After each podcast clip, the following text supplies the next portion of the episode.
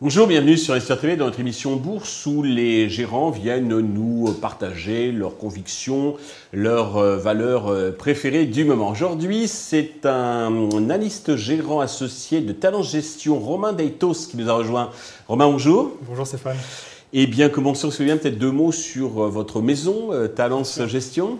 Une, maison qui a déjà une histoire assez conséquente puisqu'elle a plus de 10 ans, fondée par deux analystes financiers passionnés du métier et surtout autour d'une conviction forte, c'est que finalement l'entreprise est le seul vecteur de croissance et de création de valeur sur le long terme. Donc aujourd'hui, euh, Talent Gestion gère un peu plus d'un milliard avec deux pôles clés. Tout d'abord la gestion privée, qui a une approche finalement comme un petit peu le médecin de famille pour servir nos 2000 euh, clients, mhm. qui est finalement de rassurer, d'être à l'écoute avec un sujet qui est technique, mais surtout des fois anxiogène, qui est la gestion de patrimoine, avec en plus une expertise bien sûr sur l'ingénierie patrimoniale on a une offre de haut de gamme et très diversifiée, que ce soit le private equity, euh, les infrastructures, les produits structurés. Et de l'autre côté, euh, la partie dont je fais partie, la gestion collective, autour d'une expertise historique qui sont les small et mid cap, avec un fonds phare qui est Talent Sélection PME, géré par notamment le fondateur de Talent Gestion, Régis Lefort. D'accord. Et vous, vous gérez donc Horizon Leader Europe. Absolument. Alors, c'est quoi l'objectif d'investissement, la stratégie de votre fonds? Alors, c'est un fonds euh, sur les large caps de l'Union européenne qui a pour but d'investir sur les leaders de tendance. Qu'est-ce qu'on appelle leaders de tendance? C'est finalement des sociétés qui sont idéalement positionnées sur le long terme pour capter de la croissance décorrélée euh, des cycles économiques. Donc, c'est-à-dire que ça va derrière avoir de la croissance visible et décorrélée euh, des cycles économiques, des business models qui sont établis, qui créent de la valeur de façon pérenne et surtout des bilans solides, ce qui est extrêmement important, notamment dans ces conditions avec la hausse des taux. Très concrètement, euh, Horizon Leader Europe, aujourd'hui, c'est une croissance des BPA de plus de 15%, des retours sur capitaux employés au-dessus de 20%, une croissance qui est visible, des acteurs avec un fort pricing power et surtout des bilans très deleveragés. D'accord. Les quatre thèmes donc d'investissement de croissance que vous avez identifiés, quels sont-ils? Alors, c'est la digitalisation, euh, la transition énergétique et toute l'économie circulaire, tout ce qui est santé, bien-être et transition démographique, et enfin les marques fortes et le contenu. D'accord. Alors, pour illustrer tous ces critères, vous avez choisi trois, enfin même quatre valeurs. On est, on est gâté aujourd'hui.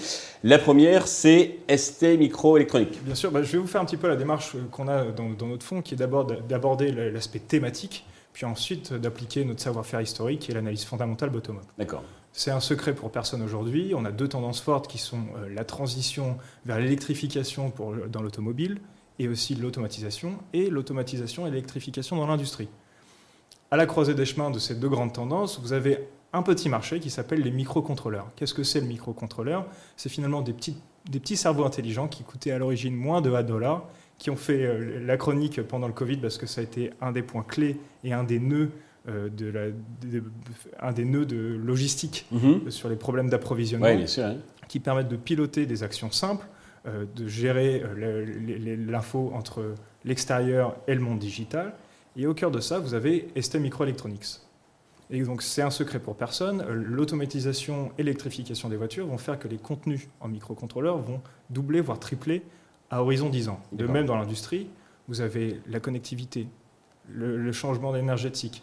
Tout, tout, tout cette tendance-là va faire que finalement aussi, cette tendance va faire que le contenu va doubler, voire tripler à horizon 2027. Ce qui fait que finalement, vous avez une croissance de contenu décorréler aussi un petit peu des cycles économiques. Et vous pensez que tout ça n'est pas déjà pricé dans la, dans la valeur alors, dans le cours? alors justement, c'est intéressant parce qu'aujourd'hui, finalement, cette valeur qui est positionnée idéalement sur ces microcontrôleurs de croissance en plus sur, sur, le long terme, se valorise moins de 10 fois les résultats. D'accord. Alors toute la question, c'est finalement pourquoi ST Micro, leader de tendance sur ces microcontrôleurs, mais également sur d'autres activités comme les carbures de silicium, tous les marchés porteurs dans les semi-conducteurs, pourquoi cette société est aujourd'hui valorisée 10 fois les résultats?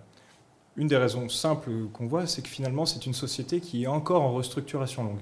À l'arrivée de Jean-Marc Chéry en 2015, c'était une société qui était peu rentable, peu différenciée, visant un petit peu tous les tableaux, et qui s'est recentrée aujourd'hui sur trois activités cœur, l'automobile, l'industrie, et bien sûr les télécommunications, euh, notamment avec le gros client Apple. Le marché a du mal à croire finalement que cette marge brute, euh, cette forte amélioration grâce à Jean-Marc Chéry soit tenable. Et nous, c'est notre scénario, en tout cas chez Talent Gestion, c'est ce qui fait que c'est une forte conviction, placée idéalement sur des tendances de long terme, vecteur de croissance, une amélioration de marge structurelle, un bilan extrêmement solide qui permet en plus de financer cette croissance sur le long terme. Ça rentre parfaitement dans votre grille. Absolument. Deuxième valeur, AstraZeneca. Bah, effectivement, c'est qu'en ce moment, les marchés sont chahutés. On voit que depuis trois ans, nous sommes dans une situation de risque euh, constant, que ce soit un risque géopolitique, on l'a vu notamment avec les événements tragiques de, ce week-end. Et finalement, le secteur pharmaceutique offre un refuge assez intéressant et encore avec des valorisations raisonnables. AstraZeneca, on a un exemple parfait. Sous la houlette du français euh, Pascal Soriot, on a eu une véritable transformation du modèle avec un focus particulier sur des secteurs très porteurs comme l'oncologie, mhm. les maladies cardiovasculaires et les maladies rares. Aujourd'hui, ce qui fait que la société a un profil de croissance organique top, en, top en termes de, sur, le, sur, le, secteur pharmaceutique, mhm. des marges extrêmement rentables et surtout une capacité à réinvestir cette surplus de marge dans son pipeline pour alimenter la croissance. Ce qui fait qu'aujourd'hui, vous avez une société qui est valorisée 15 fois les résultats, une croissance organique à deux chiffres, une croissance des BPA de quasiment 15%, une visibilité extrêmement forte et surtout un risque relativement faible étant donné que son pipeline est extrêmement diversifié. Un océan de tranquillité dans ce marché. Euh, D'accord, ça rentre aussi dans, votre conviction. Alors, à côté d'AstraZeneca, vous avez Alcon. C'est les mêmes euh, paramètres? Bah, Finalement, vous avez, les mêmes drivers de long terme qui sont mhm. euh, cette transition démographique avec la croissance de la population euh, vieillissante, la croissance de, notamment aussi dans les pays émergents. Et ce qui fait aussi qu'il y a un, véritable croissance de long terme sur les besoins de traitement oculaire? Et Alcon, en fait, a un positionnement qui est en plus extrêmement résilient, avec notamment un positionnement sur la chirurgie oculaire, mhm. qui est un petit peu avec un business model de rasoir, lame de rasoir. Euh, je, me, fais comprendre. Euh, pour la chirurgie de la cataracte, vous avez besoin d'installer des machines qu'on appelle des machines FACO. Une fois que vous avez votre base installée, vous vendez des consommables qui sont extrêmement rentables. Et aujourd'hui, Alcon a la plus grande base d'installés, notamment aux États-Unis. Ce qui est également intéressant, c'est que la chirurgie de la cataracte, ce n'est pas une chirurgie discrétionnaire vous avez besoin de vous faire opérer par la cataracte quand le chirurgien l'a diagnostiqué. À partir d'un certain âge, effectivement, si on veut continuer à voir. Ce qui fait que c'est extrêmement résilient, offre une croissance organique de quasiment 7%, des barrières à l'entrée extrêmement fortes, une inflexion sur les marges avec un levier opérationnel très fort et une premiumisation qui tire aussi la marge brute.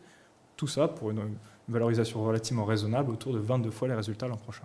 Quand même, on est un peu plus haut que. C'est un peu plus haut, mais euh, on est sur des, sur des plus bas depuis que c'est sorti de chez Novartis et ça offre également aussi une sérénité dans ce marché qui est un petit peu compliqué. Ok. Troisième valeur, alors c'est totalement différent, Rémi Cointreau. Pourquoi Rémi Cointreau C'est un petit peu le col contrariant euh, sur toutes les mmh. valeurs que je vous ai présentées. Euh, Rémi Cointreau, c'est une société euh, familiale, hein, avec une famille qui est à la tête de cette société depuis maintenant plus de deux, siècles. De, plus de, plus de deux siècles. C'est un, métier très premium, un petit peu à la Hermès, si vous voulez, dans, les boissons. Aujourd'hui, vous avez des barrières à l'entrée qui sont extrêmement fortes. Vous pouvez produire du cognac qu'en cognac. C'est quasiment tenu par trois acteurs qui sont euh, Rémi Martin, euh, Martel et NC. Donc il y a une, vraie, véritable rareté. Et surtout, ces trois sociétés-là s'arrachent euh, les eaux de vie pour pouvoir produire sur le long terme. Vous êtes sur une société qui offre une croissance organique de quasiment 9% sur le long terme et qui aujourd'hui subit de plein fouet le déstockage aux États-Unis et une reprise un peu plus molle en Chine, qui sont les deux grands consommateurs de cognac. Or, aujourd'hui, la société est valorisée sous la valeur réelle des stocks euh, de cognac et de ses eaux de vie, ce qui offre historiquement un point d'entrée assez intéressant. Nous arrivons au bout de ce déstockage aux États-Unis. Alors, même si euh, la reprise va se faire attendre en Chine, pour un investisseur patient, aujourd'hui, ça offre un point d'entrée extrêmement intéressant. Une société qui se valorise 18 fois les résultats, ce qui est un plus bas de quasiment 15 ans. D'accord. Est-ce que la moyenne est de combien La moyenne, c'est plutôt autour de 30 fois hein, sur, les 10 dernières années. D'accord. Donc, on, est sur, on est vraiment sur une valeur très premium qui offre des barrières d'entrée extrêmement fortes, une amélioration de marge structurelle et surtout des retours sur capitaux engagés extrêmement solides et pérennes. Et vous voyez un marché porteur, je pas tellement donc le, comment dire, les spiritueux, mais euh, Le cognac, c'est vraiment un marché de niche, et c'est aussi ce qui fait que des acteurs qui ont un positionnement de premiumisation sur, sur un marché de D'accord, il y a une espèce de pricing power. Il y a un euh, pricing mm. power qui est aujourd'hui imbattable. Et euh, en plus, Rémi Cointreau a vraiment eu cette stratégie de se recentrer vraiment sur le très haut de gamme, ce qui fait aussi que finalement sa population cible est un petit peu plus immunisée en cas de fort ralentissement macroéconomique. Tout à fait. Merci. De manière euh, plus globale, comment voyez-vous euh, l'évolution des, marchés sur les, prochains mois? Alors, je pense que la, correction des multiples des, maintenant commence à être derrière nous avec cette hausse de taux qui a été extrêmement forte. Le risque maintenant porte un peu plus sur le E du, PE, hein, c'est sur les, résultats, mm-hmm. où on voit qu'aujourd'hui, euh, bah, les incertitudes continuent à être fortes, le scénario macroéconomique est très compliqué à projeter. mais on a des attentes de croissance des BPA l'année prochaine du consensus de plus de 7%, ce qui me paraît encore un petit peu optimiste, mhm. étant donné qu'en plus on sort d'un moment où les marges sont au plus haut.